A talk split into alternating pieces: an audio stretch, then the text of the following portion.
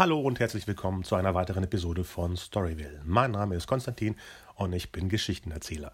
Und zum Geschichtenerzählen braucht man natürlich Medien. Ein Thema, was uns seit längerem hier bei Storyville beschäftigt, ist das Thema VR. Und zu Gast ist diesmal Pola Weiß und ihr Blog VR Geschichten. Viel Spaß dabei. Hallo Pola. Hallo Konstantin. Schön, dass du da bist. Ja, danke, dass ich da sein darf. Ist ja aufregend. Mein erster Podcast. Wir haben extra uns ja noch nichts abgefragt, damit es umso mhm. spontaner ist. Richtig. Ja. Wer bist du eigentlich? mein Name ist Pola. Äh, ich schreibe derzeit über Virtual Reality, ähm, also alles, was in den virtuellen Welten passiert, auf meinem Blog. VR-Geschichten, mhm. komme aber eigentlich vom Dokumentarfilm. Also ich habe so einen kleinen Bruch. Okay, was war der, der entscheidende Moment, wo es gebrochen wurde? Oh, das ist eigentlich eine ganz lange Geschichte, aber ich war, also ich war vorher beim SWR als Redakteurin für Dokumentarfilm und für Online-Projekte für Arte. Also zum Beispiel Webserien, die bei Arte auf den Plattformen sind. Ähm, und mhm. da bin ich schon so ein bisschen reingerutscht, muss man vielleicht sagen. Ähm, ich bin da dann reingewachsen, hat mir total Spaß gemacht. Und dadurch habe ich ja eben angefangen, mich mit diesen ganzen technischen Sachen zu beschäftigen. Alles, was online passiert. Ähm, und auch gesehen habe, wie kreativ das alles ist. Und da natürlich kam irgendwann die Sprache auf 360 Grad, auf VR, das stand immer alles so im Raum. Und ähm, als ich dann weggegangen bin vom SWR und zurück nach Berlin gekommen bin, habe ich damit einfach mal angefangen. Das heißt, angefangen? Na, ich wollte mich die ganze Zeit mit Virtual Reality beschäftigen. Das hat einfach nie so richtig geklappt, weil ne, man hat ja so seine Tagesaufgaben und muss da einfach, ähm, einfach seine Arbeit machen und kann äh, wenig. Also da bleibt einfach sowas, wenn man so die ganze Zeit im Job ist, bleibt es so ein bisschen auf der Strecke. Und dann hatte ich aber, mhm. als ich, also ich bin aus privaten Gründen zurück nach ähm, Berlin gekommen und äh, dann hatte ich ein bisschen Zeit und habe irgendwie, da war ich auf der Republika, habe einen Freund von mir getroffen, wir hatten schon ein, zwei Bier getrunken und ich habe so spaßeshalber gesagt, Mensch, weißt du, was ich total gerne machen würde? Das ist ein Blog über VR zu schreiben. Und anstatt mich auszulachen, hat er total nett gesagt, ja klar, mach das, das ist total die gute Idee, fang doch damit an. Und das hatte, hatte mich dann total ermutigt. Und am nächsten Tag habe ich mich hingesetzt und habe die Website aufgebaut. Wie lange ist das schon her? Das war im ja, Republika 2017. Also ist jetzt, der Blog ist jetzt ein gutes Jahr online etwa. Das müsste dann so zwei, drei Monate davor gewesen sein, also Mai 2017, ja. Okay, das ist ja schon einiges drauf auf dem Blog, muss ich sagen, weil ich beobachte den schon länger. Ja, ja, du teilst immer ganz fleißig, ne? Ja, ja, klar. Obwohl wir ja oft das Thema VR und 360 Grad in unserer Sendung behandelt haben, versuchen wir jedes Mal, wenn Leute zum ersten Mal reinhören, den, auch den Unterschied zu erklären, so ein bisschen, was der Unterschied ist. Weil manche schmeißen ja alles zusammen, was eben mit so einer Brille zu sehen ist.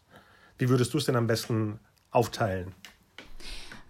Mm, virtuelle Realität ist das, wo man diese Brillen, also die Kästen, die mehr oder weniger technisch gut funktionieren, auf dem Kopf hat und tatsächlich total abgegrenzt ist von außen oder, wenn man es positiver ausdrücken möchte, komplett in einer virtuellen Welt ist. Also wenn man vom Film kommt, kann man immer ganz toll sagen, ich kann endlich den Film betreten.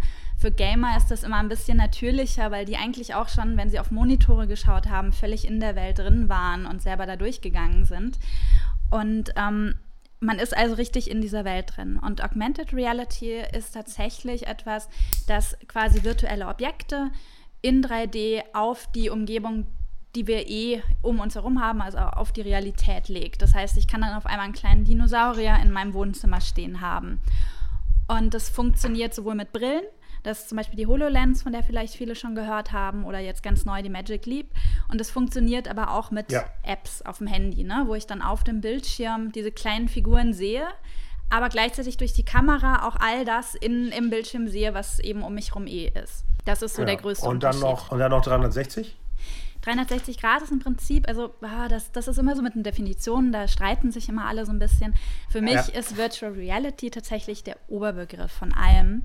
Ähm, alles, was in dieser Sphäre ist, in diesem 360 Grad Rahmen. Ähm, 360 Grad bedeutet, dass ich im Prinzip den Kopf drehen kann, mich in alle Richtungen umgucken kann und, wenn es gut gemacht ist, auch 360 Grad Sound habe. Das heißt, auch der Sound sich ändert, je nachdem, wie ich den Kopf drehe. Ähm, mhm. Ansonsten kann ich mich aber nicht wirklich bewegen darin. Also ich kann den Kopf nicht vorbeugen, ich kann nicht auf die Knie gehen. Da ändert sich dann in dieser Sphäre, was ich um mich drum habe, das ist dann wie so ein Ballon um mich drum, da ändert sich nicht viel. Bei Virtual Reality, also bei dem richtigen in Anführungsstrichen richtigen Virtual, Virtual Reality, ähm, ist das dann schon so, dass ich, wenn ich auf die Knie gehe, ähm, verändert sich auch die Welt um mich. Also es ist dann auch in der virtuellen Realität so, als würde ich mich bücken oder in die Knie gehen. Ich kann auch herumlaufen, dann ähm, fühlt sich das auch relativ ähm, natürlich an, halt im gewissen, je nachdem wie groß der Raum ist, in dem ich tatsächlich in der Realität ja. bin. Und ich kann auch mit Controllern interagieren sehr stark. Die werden dann dargestellt als kleine Hände in der Virtual Reality. Und was sind deine Favoriten bis jetzt? Ja, das ist, also ich, ich mag eigentlich gerne die Klassiker, so kleine Filme tatsächlich. Ich bin totaler Animationsfilm-Fan in VR. Und einer meiner mhm. absoluten Lieblingsfilme ist Allumette. Das oh ja, der ist super. Ja, ne? Kennst du? Ja. Also das, das liebe ich einfach. Das vielleicht so kurz zur Erklärung, das sind ähm, die, die Panorama Studios arbeiten sehr viel mit so kleinen Miniaturwelten. Das heißt, ich mhm. bin eigentlich wie so ein, ein Gott und gucke auf diese ganze Szenerie, die sich in so einem Miniraum vor mir aufbaut, drauf. Dann sind da so ganz kleine Leute, die dann miteinander ähm, interagieren und miteinander die Szene spielen. Und wenn ich das aber näher haben möchte, kann ich mich einfach mit dem Kopf viel näher dran bewegen. Also ich kann quasi selber reinzoomen, je nachdem, wie ich mich bewege. Und es geht sogar so weit, dass ich dann mit dem Kopf in Wände reinzoomen kann und dann kleine Szenen sehe, die quasi dahinter sind. Also das ist ganz, ganz süß gemacht. Ist aber nicht aktiv, ne? Das ist kein Spiel, sondern es ist wirklich ein nee. Film, der für, diese, für dieses neue Medium gemacht wurde. Ja, ich finde es ja großartig, dass man sich selber im Endeffekt wie ein, wie ein Kameramann bewegt und dann ähm, eine Nahaufnahme macht, indem man sich einfach nähert an die Charaktere, die sich gerade unterhalten. Okay, der, das Beispiel ist ein Stummfilm, aber funktioniert ja perfekt mit den Emotionen.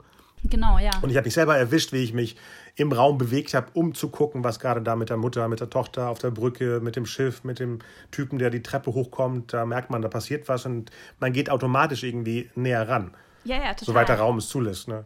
Ich hatte nur äh, mal das nachts ausprobiert und hatte vergessen, dass die, äh, ich hatte die Kopfhörer bei der PlayStation VR, mhm. war das bei mir, und hatte vergessen, dass gleichzeitig die Anlage komplett voll an war. Aber wenn man die Kopfhörer drauf hat, hört man das drumherum nicht. und dann haben die Nachbarn um 1.30 Uhr, nee, meine Frau ist aufgewacht und dachte, was passiert denn da im Wohnzimmer? Und ich war einfach nur verträumt in dieser Welt und irgendjemand schubst mich an. Ein bisschen brutal. Ab jetzt gucke ich immer als erstes, ob die Anlage aus ist, bevor ich mich irgendwo verkrieche in einer anderen Welt. Ja, das kenne ich aber ähm, gut. Hast du schon mal Beat Saber gespielt? Wenn du da vergisst, die Anlage noch nicht. anzumachen, das kommt dann. Ja erst bei PlayStation. ich bin ja bis jetzt nur bei der PlayStation. Ähm, die anderen habe ich äh, jeweils außerhalb der Wohnung ausprobiert, deswegen. Und der Beat Saber kommt ja, glaube ja, ich, stimmt, erst im das kommt September. Erst noch. Ne? Ja, ja, ja. Das ja. Noch, ich weiß nicht ganz genau wann, aber. Ja, macht Spaß. Man kann super Sport machen damit, tatsächlich. Ist ja. sehr, sehr schweißtreibend.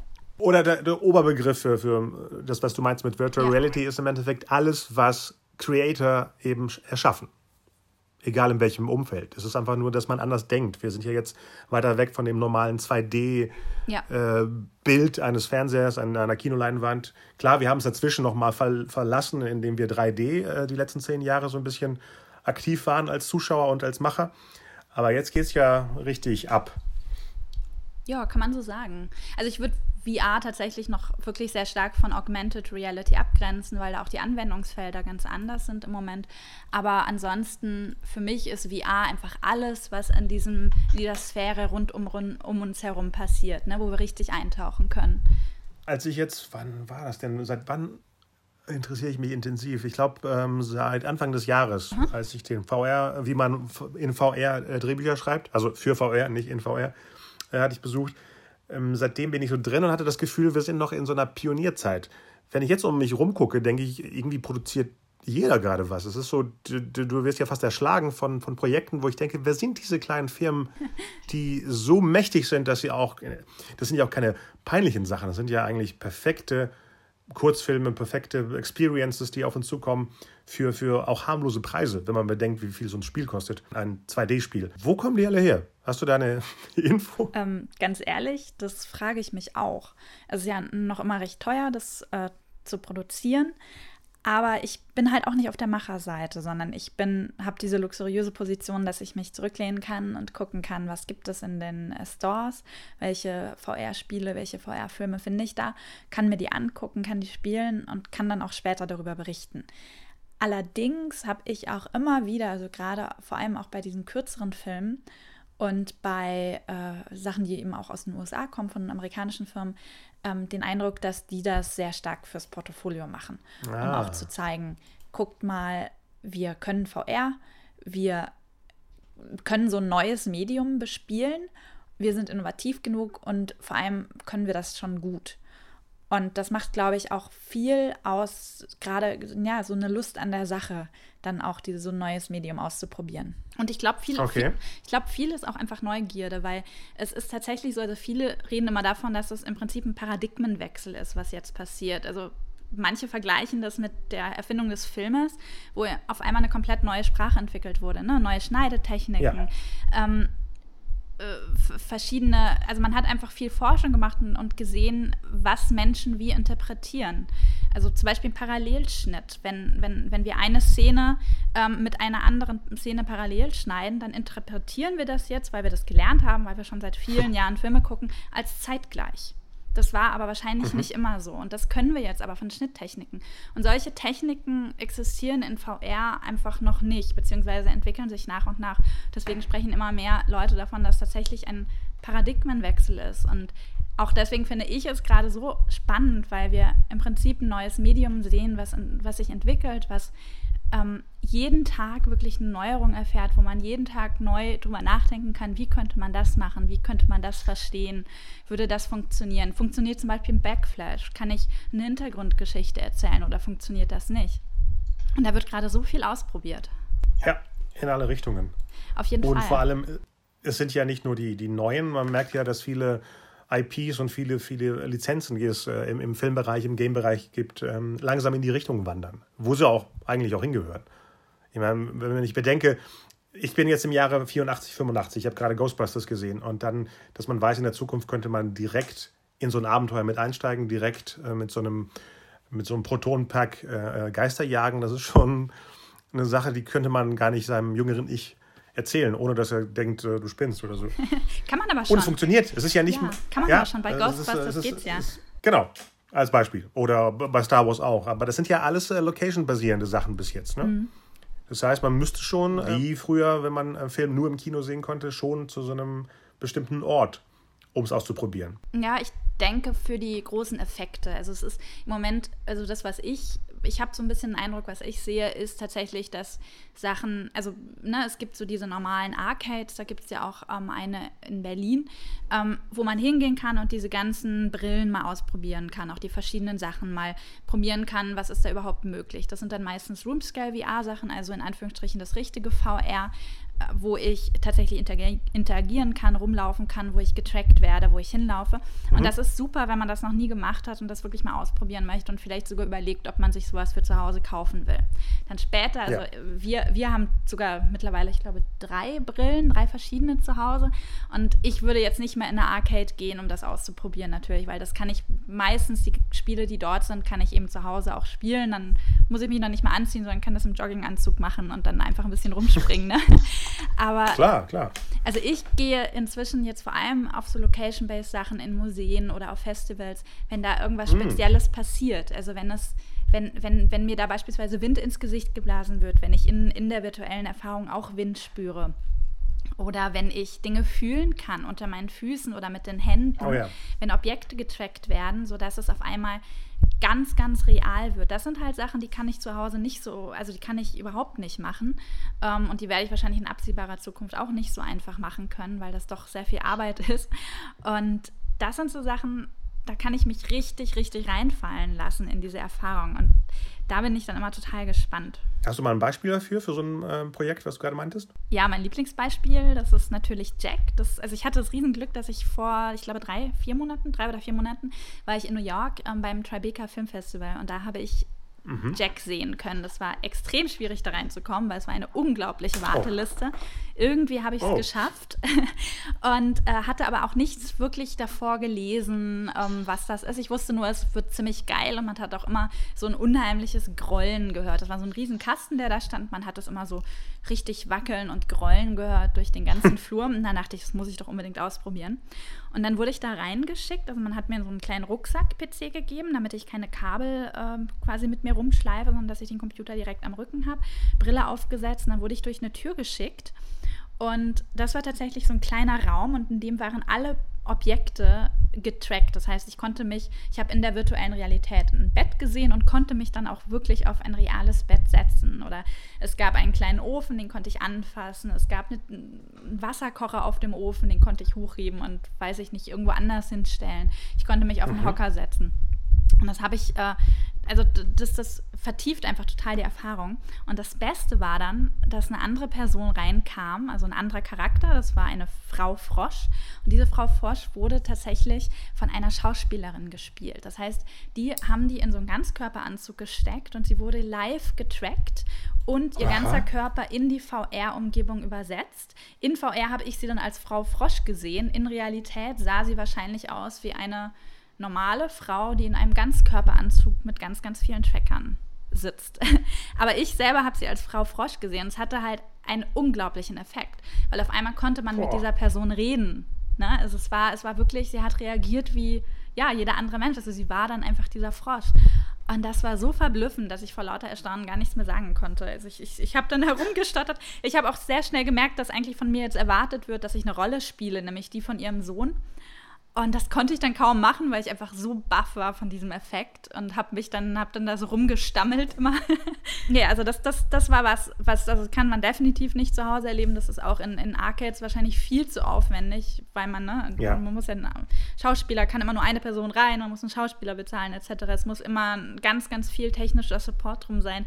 Und was ich auch erst hinterher erfahren habe, war, dass wohl auch lauter Personen, also so kleine Helferlein äh, noch drumherum waren, die dann auch immer die Sachen umgestellt haben oder äh, irgendwelche ja. Effekte gemacht haben, irgendwie Luft gewedelt oder ich, ich weiß es nicht genau, weil ich habe ja in der Brille gesteckt, aber ich war definitiv nicht allein in diesem Raum. Das heißt, es ist ja wie eine mm, interaktive Theatervorführung oder ja, nee, Vorführung nicht, eine Experience, genau, Theater-Experience, genau. Ja, aber du hast schon recht, das hat schon mehr mit Theater zu tun als mit Film. Weil man füllt ja den Raum mit Handlungen, mit Szenen, mit äh, Abfolgen. Das ist ja fast eine, auch eine Choreo im Endeffekt, damit ja, ich, ich weiß nicht, inwiefern konntest du denn ähm, entscheiden, wo du lang gehst, beziehungsweise kam der Frosch dann wirklich an einer bestimmten Ecke raus oder war das egal?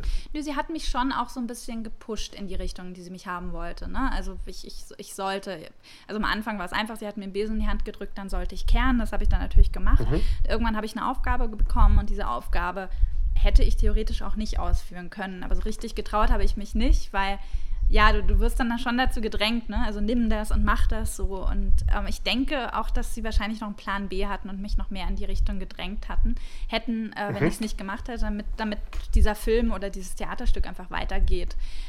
Aber theoretisch, ich meine, das ist letztendlich ist es ein Prototyp. Theoretisch kann das natürlich in alle möglichen Richtungen gehen, ne? dass du auch in komplett andere, dass du wirklich dir frei aussuchen kannst, was du machst, du in komplett andere Handlungsstränge übergehst, da dann wieder auf eine andere Person triffst, vielleicht auch auf Mitspieler. Das ist ja gerade alles erst am Entstehen. Und das hat insofern, weil du, weil du gefragt hattest, ob das, ähm, also warum das vor allem auch mehr Theater als Film ist. Ich denke, der große, große Unterschied ist, dass ich in so einer Erfahrung, dass damit gerechnet wird oder dass, dass geplant wird, dass ich einen Menschen da drin habe, der auch ähm, auf eine gewisse Weise reagiert. Also die Ansprache ist einfach sehr viel direkter ja. und sehr viel persönlicher als im Film. Im Film führt man ja. sehr oft etwas für so eine imaginäre Publikums. Äh, Menschen, Menschheit auf, ne? aber in diesem Theaterstück musste ganz genau damit gerechnet werden, wie spreche ich diese Person an, wie könnte die reagieren, was mache ich, ähm, damit sich die Person so oder so fühlt. Also diese Ansprache ist einfach ganz anders und das ist ganz theatralisch gedacht und das ist nicht filmisch gedacht. Verstehst du, was ich meine? Ja, nicht mal das, weil im Theater spricht ja auch die Figur nicht mit dem Zuschauer im Endeffekt. Es ist ja wirklich dann das Wort Experience passt ja perfekt ja, das stimmt, ja. auf diese neue Art von, von Unterhaltung. Das ist unglaublich, vor allem, ähm, ich denke ja immer aus der, aus der ähm, Autorensicht. Ähm, das heißt, du musst sechs bis, weiß ich nicht, vier bis sechs bis zehn unterschiedliche ähm, nee, Handlungsstränge nicht, sondern Möglichkeiten bereit haben. Mhm. Das ist ja wie, okay, wie ein Escape Room, äh, auch nicht Da gibt es auch keine Regeln, wie man am besten so ein Escape Room schreiben könnte. Aber es ist komplett was Neues. Das sind ja wie zehn, zehn Geschichten übereinander, ja, die oder dann wie ein Game. verformt werden von dem. Ja, wie ja, klar, natürlich. Oder wie ein Game, natürlich. Ja. Ja, es, es gibt ja auch unterschiedliche Möglichkeiten. Also du kannst ja auch zum Beispiel eine sehr lineare Geschichte erzählen und dann immer wieder kleine Punkte einbauen, wo man was machen kann. Ohne, also dann kannst du entweder die Handlung beeinflussen oder eben auch nicht. Und da gibt es ja verschiedene, also du, du entscheidest ja als Autor selber, wie viel Handlungsspielraum du den Personen, die da drin sind oder interagieren gibst. Mhm. Das kannst du dir überlegen und dann kannst du auch entscheiden, ähm, lasse ich alternative Enden zu oder lasse ich auch zu, dass sie sich anders entscheiden können, als ich das möchte, dass es die Handlung beeinflusst etc. Das sind ja, das wird dann richtig Richtung Spiel natürlich, aber auch beim Spiel gibt es ja sehr viel linearere Ansätze, sehr viel ähm, geschichtsgetriebenere Ansätze. Und dann gibt es welche, wo ich wirklich sehr, sehr frei herumlaufen kann und das alles entdecken. Aber das, ich, ich denke, das, das wird am Ende genau die Kunst sein, zu gucken, wie gehe ich damit um als Autor. Also es würde mich mal interessieren, was du dazu sagst. Ich bin ja keine Autorin. Ja, ich äh, bastle gerade an einer äh, VR-Experience mit, mit einer Produktionsfirma in, in Berlin. Ähm, das ist ein, ich sag mal so, das ist ein Kinderbuch, was ich vor ein paar Jahren geschrieben habe. Das sollte erst ein App-Spiel werden mit einem Verlag in, in Hamburg. Dann haben die sich kurzfristig entschieden, nichts mehr für Kinder zu machen, weil in der Zukunft gibt es keine Kinder wahrscheinlich. Und dann ähm, stand ich da mit den Illustrationen und dann mit dem, mit dem fertigen Roman. Und jetzt dachte ich so, eigentlich von der Prämisse her ist es perfekt für eine VR-Experience. Erst haben sie gedacht, okay, VR ist ja noch nicht unbedingt für kleinere gedacht, weil es heißt ja, man soll die Brille erst ab 12 aufnehmen oder sowas. Aber das können ja immer noch Eltern entscheiden, was ein Kind macht. Aber ich habe dann bemerkt, dieses tolle Spiel, dieses Moss mit der kleinen Maus, das ist ja vom Stil her wie meine Geschichte. Und wenn, zurzeit sind ja alle hungrig für VR-Experiences. Das heißt, du kannst auch jemanden, der sonst immer irgendwelche blutigen Sachen äh, sehen möchte, Vielleicht ein schönes Märchen, vielleicht ein Abenteuer, was für kleinere gedacht ist, aber jetzt gerade die Leute fasziniert, weil es was Neues ist, gestalten. Und so denkt die Produktionsfirma auch. Und deswegen bin ich gespannt, was wir daraus machen. Und, und wie hast du entschieden, dass es äh, quasi wie für VR gemacht ist? Das ist äh, nicht so die, die große In der Frage. Geschichte ist, äh, die Geschichte bietet sich äh, so an, weil in der Geschichte geht es um einen Bären, der in so einem Baumhaus lebt und da nicht rausgeht, weil er Angst hat. Und er hat in seinem Häuschen eben Kameras und, und Monitore und ähm, fliegt mit kleinen Flugzeugen oder kleinen Autos, die eine Kamera drauf haben, raus und guckt sich die Welt an. Das heißt, wir können die Geschichte im Baumhaus spielen lassen. Du bist der Bär und kannst dann eben mit den ganzen Apparaturen, die in deinem Baumhaus sind, ähm, Abenteuer erleben. Also, ja, wie cool. Äh, besser geht's gar nicht, weil die Geschichte ist schon so aufgebaut wie, äh, wie eine Experience für jemanden, der dann der, der Bär in dem Falle ist. Ach Mensch, wie süß. Wäre ich sofort dabei. Ich ja. würde sofort würde sofort den Bär spielen, ob ich ein Kind bin oder nicht. Ja, das ist ja, weil der ist ein Teenager, der, der Bär. Das ist kein, nicht unbedingt sowas wie, oh, ich bin klein und niedlich. Das ist ein großer, großer, ängstlicher Bär. Könnte jeder von uns sein. Es geht ja um, auch um Sachen entdecken und äh, nicht Angst haben vor neuen Sachen, ist im Endeffekt die Aussage des Ganzen. So ein bisschen wie Henry. Kennst du das? Das ist dieser kleine Kurzfilm über einen kleinen Igel der auch in nee, so einem kleinen Häuschen, oh, das musst du dir unbedingt angucken, das ist total niedlich. Aber da bist du nicht in dem Körper von dem Igel drin, sondern guckst ihn tatsächlich aus der dritten Person an. Aha.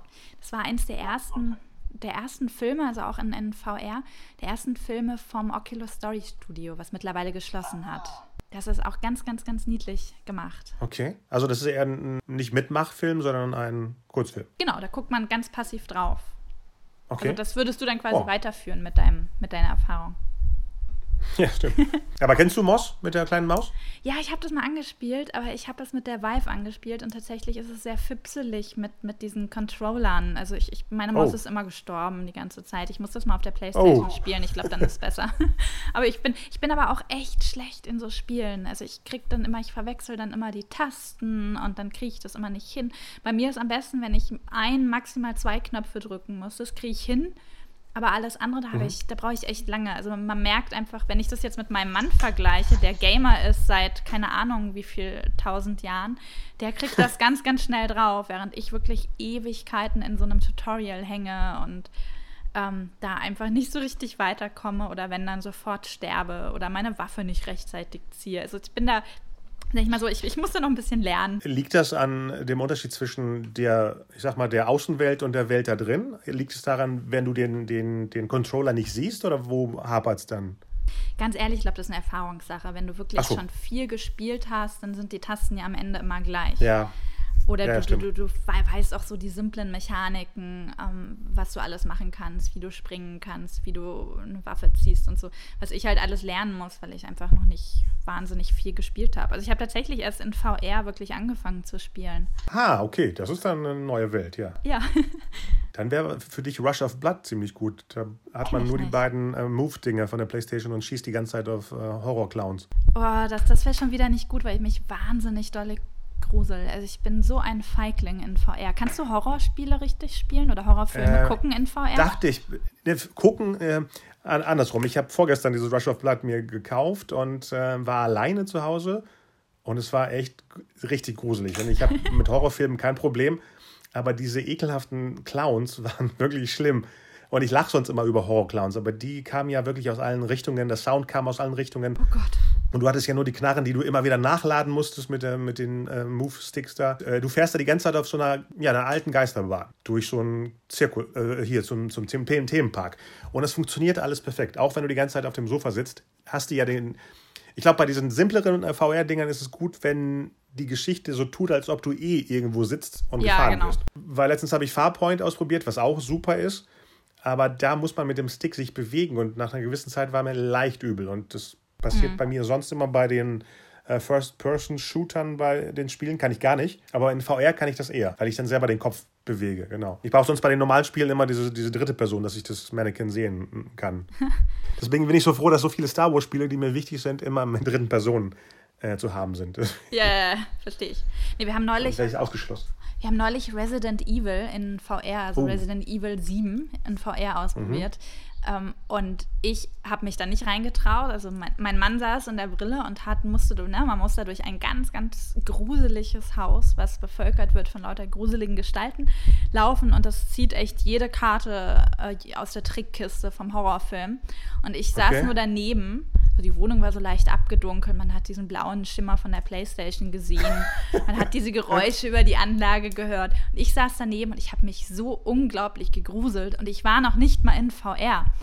Und immer, wenn irgendwas passiert ist, weißt du, wer als erstes geschrien hat? Ich, nicht er. Und ich habe es noch nicht mal. Wodurch? Was hat das ausgelöst? Na, Sein, hab- Erschrecken, oder?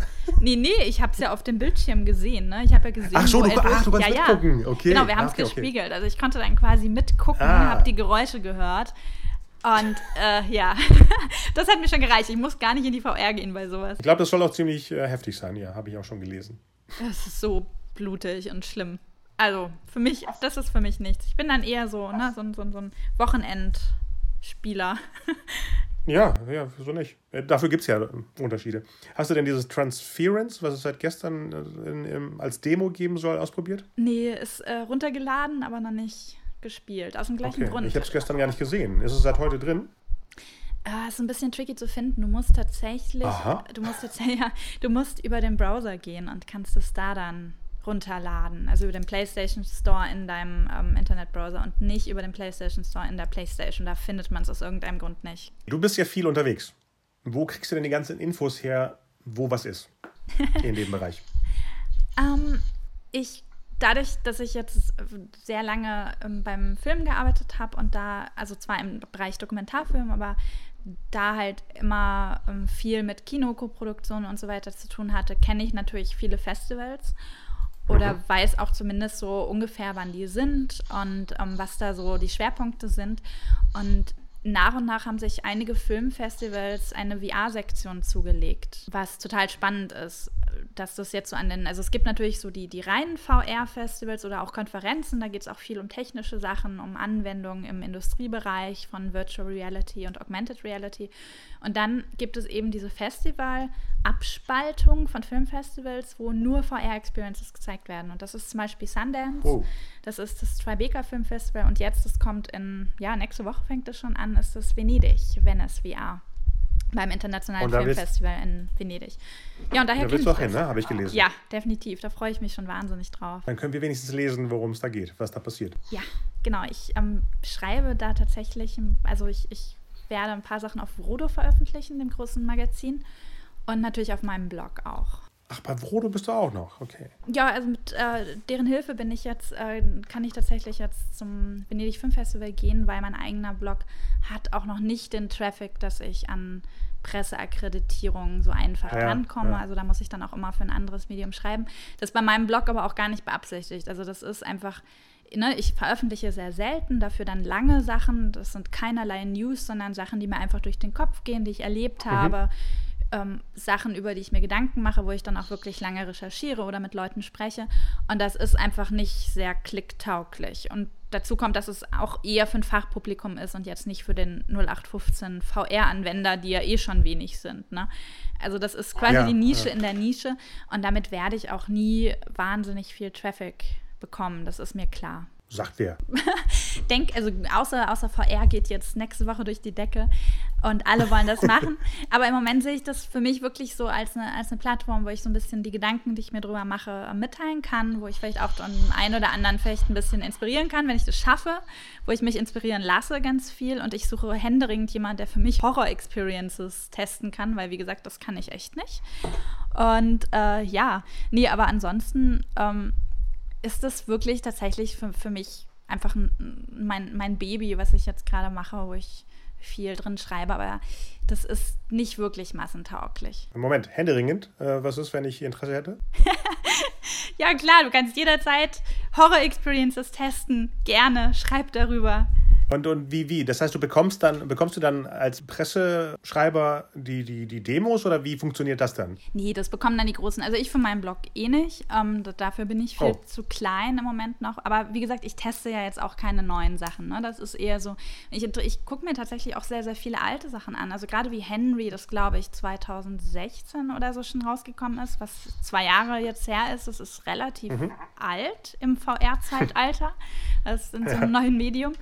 Ähm, aber das sind halt gerade die Sachen, wo auch, wo man halt auch sehen kann, was vielleicht funktioniert und auch was vielleicht nicht, nicht unbedingt funktioniert, was ganz spannend ist.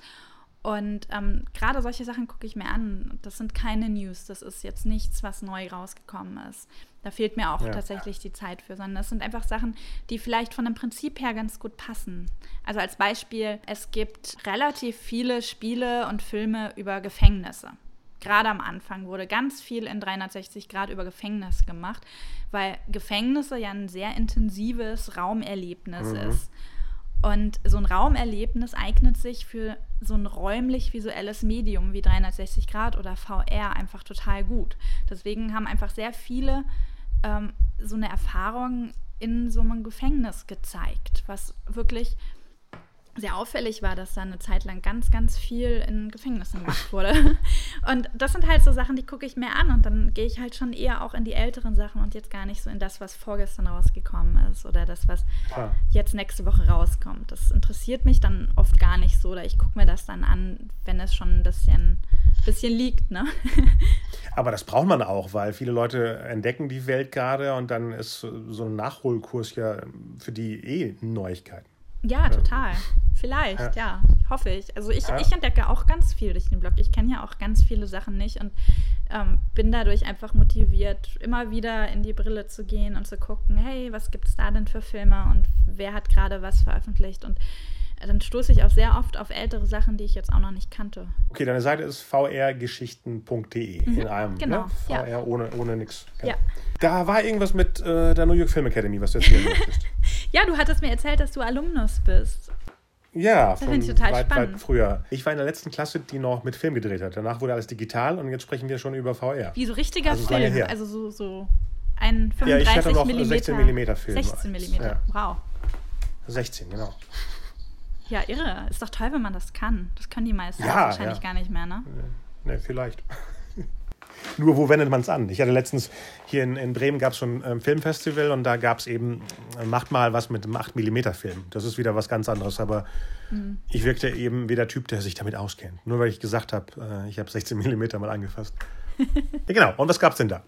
Ähm, ich war ja eben auf dem Tribeca Film Festival und insgesamt waren wir tatsächlich zwei ganze Monate in New York, was ziemlich cool war. Und ähm, ich habe einfach so ein bisschen mich, also in, in, New York ist tatsächlich, also New York ist ja so ein bisschen die Stadt der Indie-Filmemacher, ähm, die sich so ein bisschen, mhm. also ist es eben nicht Hollywood, ne, aber trotzdem gibt es viele Filmproduktionsfirmen. Und dann dachte ich mir, ja, da müssen doch eigentlich auch viele Leute mit VR was machen. Und tatsächlich war es auch so. Also ich denke, in, in LA und San Francisco sitzen immer noch viel mehr VR-Studios, aber in New York war das auf jeden Fall was, was sich so entwickelt hat und da waren auch einige Leute. Und dann habe ich irgendwann, ne, habe ich New York und ähm, Virtual Reality gegoogelt und bin dann auf ähm, die Kurse von der New York Film Academy gestoßen. Die bieten zweimonatige, ja, man kann es fast Crashkurse nennen. Ähm, zwei verschiedene Formen, also einmal Game Design und einmal ähm, narrative VR-Formate, also dann oh. Äh, ja, oder einfach ein 360-Grad-Film, eine Doku, ähm, was auch immer. Also was weniger interaktives als ein Game und vor allem halt gedreht, ne? Nicht, nicht ähm, computergenerierte Umwelten. Okay. Und ähm, das habe ich halt gefunden und fand das total spannend. Und dann hatten die just in der Zeit, in der ich da war, hatten die einen Tag der offenen Tür. Und da bin ich ah. hingegangen, ah. weil ich dachte, ja, mal gucken, was die einem so erzählen. Vielleicht kann ich ja auch mal so einen Kurs machen. Also es war tatsächlich, ich habe das tatsächlich am Anfang so, dachte ich, informiere mich mal und gucke, was da angeboten wird und wie das so ist.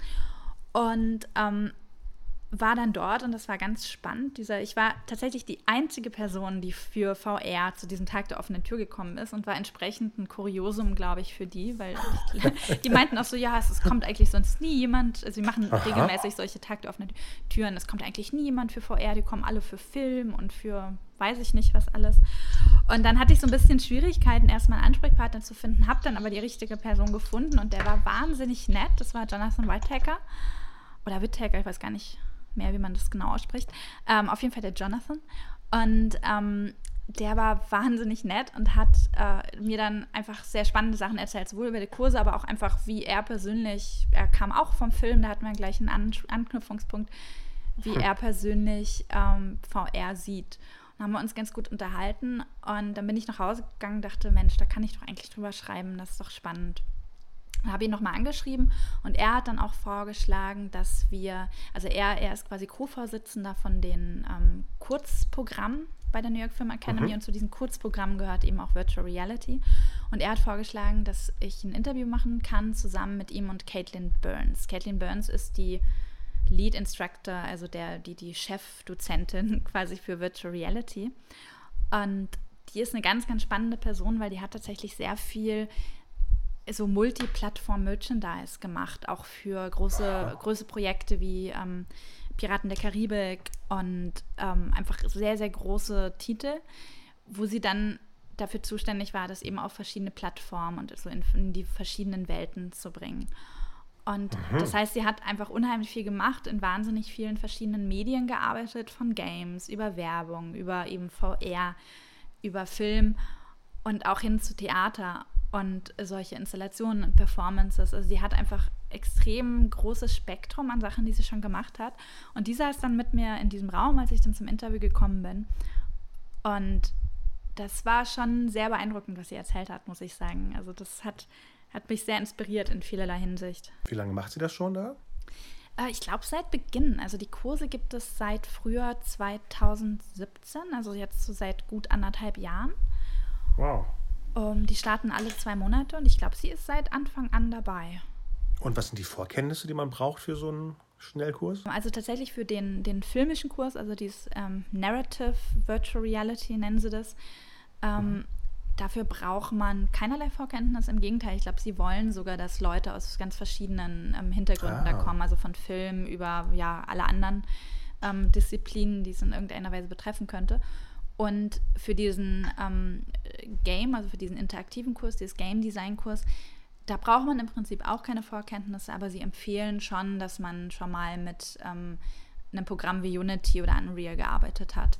Aber es ist jetzt ah. kein Muss, ne? Aber sie sagen, du kannst einfach was anderes erreichen, wenn du schon mal so die Grundahnung, also die Grundprinzipien kennst von so einem Programm. Da muss ich mir mal angucken. Die die beiden Kurse. Das klingt ja echt äh, interessant.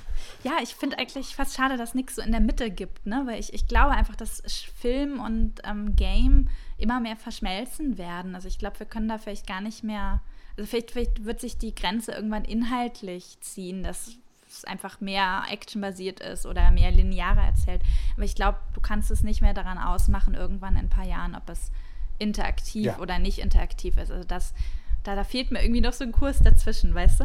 Kommt bestimmt. Ich meine, die Leute, die wirklich Farpoint und den Invisible Hours gemacht haben, ist ja ein Studio, das im Endeffekt genau das macht. Geschichten erzählt, wo man zuguckt und ab und zu mal wirklich agieren soll. Ich habe es jetzt nicht geschafft bei Invisible Hours, wo du ja eine Review geschrieben hast, ähm, länger reinzugucken. Ich habe es nur gestartet, wo man eben im Theater ist und dann ein Ticket löst und durch den, ja. durch den Saal geht. Und dann war ich schon am Anfang äh, da am Pier, wo man ankommt. Da finde ich es immer anstrengend mit diesen Sprüngen. Das ist das Einzige, aber da muss man sich, glaube ich, dran gewöhnen. Teleportieren meinst du? Te genau, das Teleportieren, genau. Ja, ich, also, also Invisible Hours, das Review habe ich für VR World gemacht. Das ist das Online-Magazin von Mediamarkt. Ähm, also nicht für meinen Blog.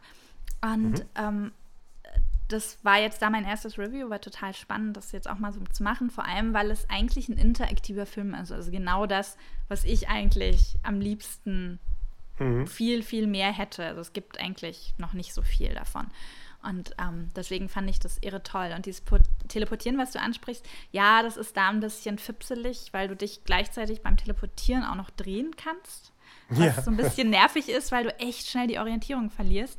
Aber gleichzeitig ähm, ist Teleportieren, zumindest wenn du schnell oder viele Strecken zurücklegen willst, und das wirst du dann später ja. in dem Spiel, ähm, ist das viel besser, weil sonst wird einem sehr schnell schlecht, wenn du das alles mit Locomotion machen würdest. A, dauert es Ewigkeiten mhm. und mhm. B, wird einem da echt schnell schlecht, also mir zumindest.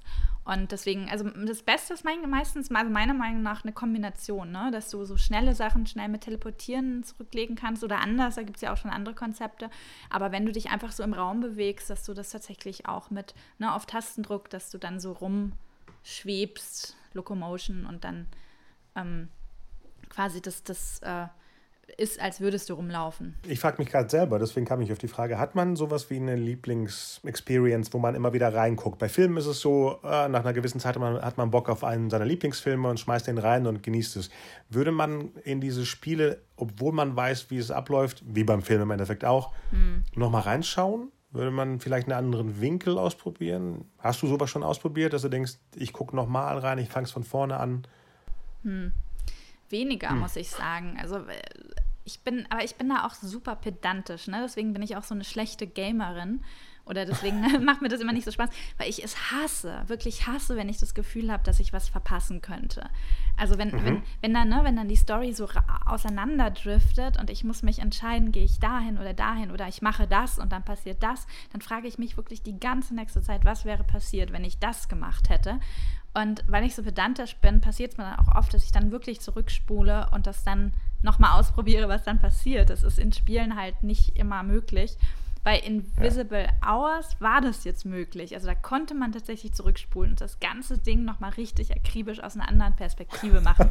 und das war perfekt für mich, weil das wirklich so mein, mein pedantisches Ich total gut, total gut bedient hat in dieser Hinsicht.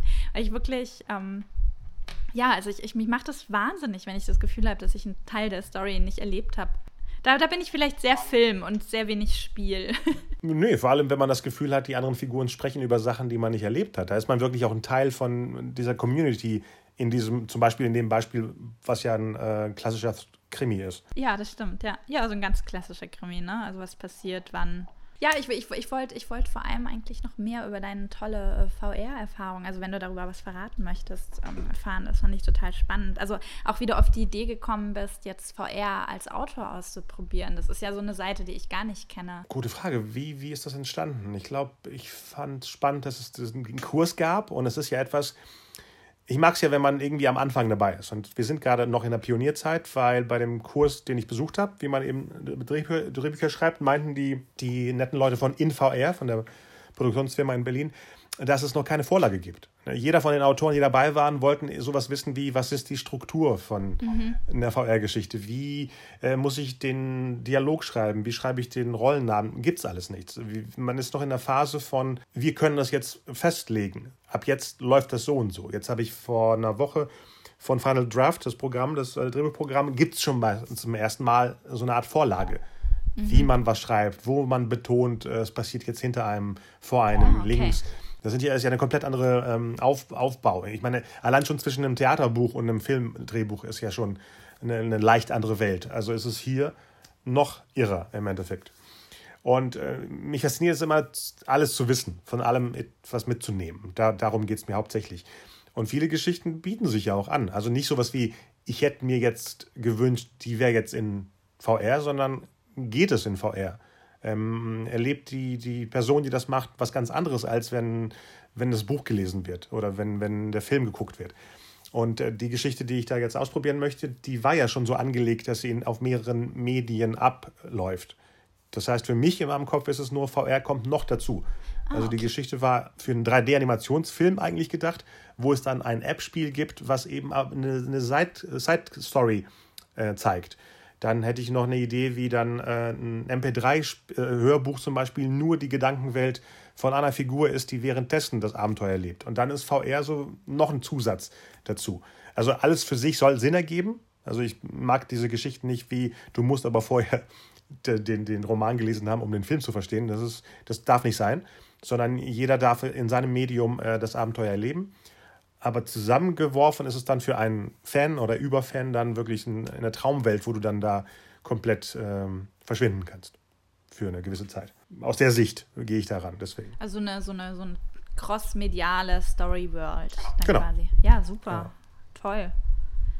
Finde ich super spannend. Und von mir aus dann später auch ein AR-Spiel, wo man eben Sachen sammelt, die die Figuren in, in der Geschichte sammeln und die sammelst du draußen äh, in, in, der, in der noch realen Welt, Aha. nennen wir so. Der noch realen, ja. Das klingt aber fast ein bisschen pessimistisch. Genau. Ein bisschen was? Ein bisschen pessimistisch. Äh, ja, manchmal ist es auch so. Und dann freue ich mich eben, Leute wie dich kennenzulernen, die dann eben auch posten, dass sie eben in der realen Welt auch Sachen produzieren. Erzähl mal, was du da produzierst. Ach Gott, ich äh, produziere Gemüse, ganz, ganz spießig. Ich habe so einen kleinen Balkongarten, also eigentlich ist es eine Terrasse und habe das vor zwei oder drei Jahren entdeckt, dass man also Aber was ist denn daran spießig? Du, kre du kreierst Leben. Ja, im, ja, weißt, du, weißt ja du, was also richtig toll ist, wenn ich so kleine Insekten in meinem Garten rumlaufen sehe, ähm, die dann da einfach wohnen. Und ich denke, Mensch, ohne meinen Garten würdet ihr jetzt hier nicht wohnen. Vielleicht würdet ihr sogar nicht existieren. Das ist total toll. das ist irgendwie das ja, schönste das ist ja Gefühl. Eine, ja. Nee, äh, das ist eine VR-Experience. Du, du erschaffst ja eine Welt für diese Wesen und du bist ja diese Überfigur, die dann runterguckt. So eine Art Gottfigur. Ja, vielleicht. Nee, ich, ich mag das einfach gerne, wenn ich, wenn ich mein, mein Gemüse selber ernte. Also, ne, wenn, wenn du, weiß nicht, im Frühjahr steckst du einen Samen in die Erde und ein paar Monate später hast du eine Zucchini. Das ist schon ja. ein ganz cooles Gefühl, dass das geht und das zu sehen. Und das macht einfach, also mir macht es einfach Spaß. Es so, also mich, mich holt es runter, das entspannt, wenn du deine Pflanzen ja. wachsen siehst und dann musst du dich um sie sorgen und dann haben sie vielleicht einen kleinen Parasit oder irgendeinen Pilz und dann google ich stundenlang, was ich da jetzt gegen machen kann. Und meistens sterben sie doch, aber es ist einfach, ja, es ist einfach eine Ab also es ist einfach anders. Vielleicht sehr real, ja, es ist lustig, dass du das sagst. Ja, und dann machst du es auch crossmedial, indem du danach schöne Fotos davon postest. Eine weitere Ebene, wo diese Kreaturen im Endeffekt, Creations, äh, weiterleben, weiter existieren. Auch wenn ja, du die gegessen hast sind die dann trotzdem online verfügbar. Ja, ja, das stimmt. Ja, es ist, äh, wir, wir sind ein ganz schöner Nerd-Haushalt und das ist so das einzige Unnördige, glaube ich. Was, also ja, eins der unnördigsten Sachen, die wir hier haben und unser kleiner Garten. ja, aber Nerds und Geeks regieren die Welt. Als äh, ich jünger war, war das was Merkwürdiges. Jetzt habe ich das Gefühl, es ist irgendwie jeder. ja, finde ich auch. Ja, es, ist, es, wird, es wird irgendwie normaler, ne? Dass man dann ja. auch irgendwie lauter VR-Brillen im Wohnzimmer hat oder ja, seine irgendwelche Apps hat. Das, ja doch, das stimmt. Ich sag mal, das war's für heute, aber ich glaube nicht, dass es das letzte Mal war, weil wir sind ja, wie gesagt, eine Welt, die sich täglich verändert. Wahrscheinlich, wenn diese Episode zu Ende ist, gibt es fünf bis zehn neue Neuerungen in dem, dem Bereich, die du natürlich in deinem Blog auf, äh, auffängst und ich werde die weiter posten und, und drüber erzählen und dann können wir uns ja wieder treffen und weiter diskutieren. Ja, sehr, sehr gern. Ich höre ja auch immer gerne in deinen Podcast rein. Da waren ja auch schon ganz spannende Sachen zu VR und bin gespannt, was du noch mehr ähm, zu erzählen hast über VR. Tja, immer, immer mit deinem Zusatz. Ich meine, du kannst gerne so eine, so eine Sondersendung machen aus äh, Venedig. Ja, Warum nicht? Und wir äh, bauen ich, das mit ein. Ich mache tatsächlich was. Also ich werde tatsächlich im Podcast bei Vrodo darüber schon erzählen. Also das haben wir jetzt oh, mal angedacht. Okay. Ich weiß gar nicht, ob ich das jetzt schon ankündigen darf, aber äh, ich denke schon. und da, da ja, auf jeden Fall. Und äh, ja, das wird, glaube ich, total spannend. Und also so, ich habe so ein paar Sachen im Kopf. Also im Moment interessiere ich mich total über den Zusammenhang mit immer sieben Theater. Das sind dann oh. tatsächlich, oh, ja. ja, das sind tatsächlich Theaterstücke äh, also es ist auch so ein bisschen diskutierter Begriff, immersives Theater, aber es sind so Theaterstücke, wo man meistens durch irgendein Haus oder eine sehr ähm, große Bühne mit verschiedenen Räumen oder so verschiedenen ähm, Szenen durchläuft. Also man sitzt als Publikum nicht, sondern sucht sich im Prinzip die Szenen selber aus, durch die man läuft und kann auch in gewissem Maße mit den Schauspielern interagieren, mal mehr, mal weniger. Und das ist schon, im Prinzip ist das VR, aber in real. Und darüber, mhm. Ähm, ich habe in New York einige Sachen gemacht dazu. Und das ist, wird so das nächste sein, denke ich, auch worüber ich schreiben werde. Weißt du, ob Berlin sowas hat in der Art? Äh, ja, ich glaube immer, also ich, da kenne ich mich jetzt, also da gibt es Leute, die kennen sich da besser. Also ich steige da jetzt gerade erst ein und gucke mich da so ein bisschen um. Aber ich weiß, dass das in Deutschland ist auf jeden Fall ein bisschen weniger noch als in Amerika. In Amerika ist ein ziemlicher Hype, die machen da ganz viel. Oder halt relativ viel. Und mhm. in Deutschland, ja, also ich war jetzt vor kurzem, war ich im, ähm, hier im Tempelhofer Feld, im Theater Arno. Die machen Aha. so Freilichttheater. Und das ist, hat jetzt, glaube ich, nicht so viel mit immersivem Theater zu tun, aber es ist auch ein Stück, äh, wo du quasi als Publikum dann von Szene zu Szene läufst und dir dann die Geschichte selber zusammenstückelst, je nachdem, was mhm. du siehst.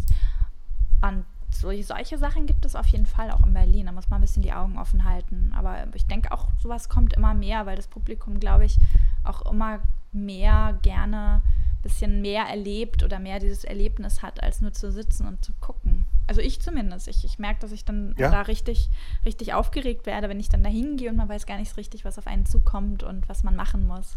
Das muss kommen. Berlin ist, äh, habe ich das Gefühl, die einzige VR-Stadt in, in Deutschland und Amsterdam ist die nächste von uns aus gesehen, wo wirklich VR ähm, lebendig ist. Na und Paris.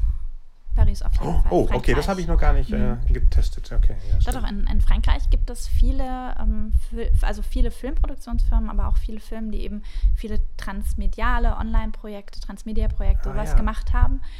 Ähm, und die jetzt auch tatsächlich immer mehr VR machen. Also da gibt es jetzt bei Tribeca also da habe ich einige Sachen gesehen und jetzt auch bei Venedig kommen einige Sachen aus Frankreich, die da entwickelt wurden. Also manchmal auch nur in Koproduktion, also das war dann eine internationale Koproduktion mit anderen Partnern, aber einige Sachen sind, glaube ich, auch rein in Frankreich entstanden und die sitzen dann natürlich alle in Paris. Also es lohnt sich auf okay. jeden Fall einen Blick über die Grenze. Immer.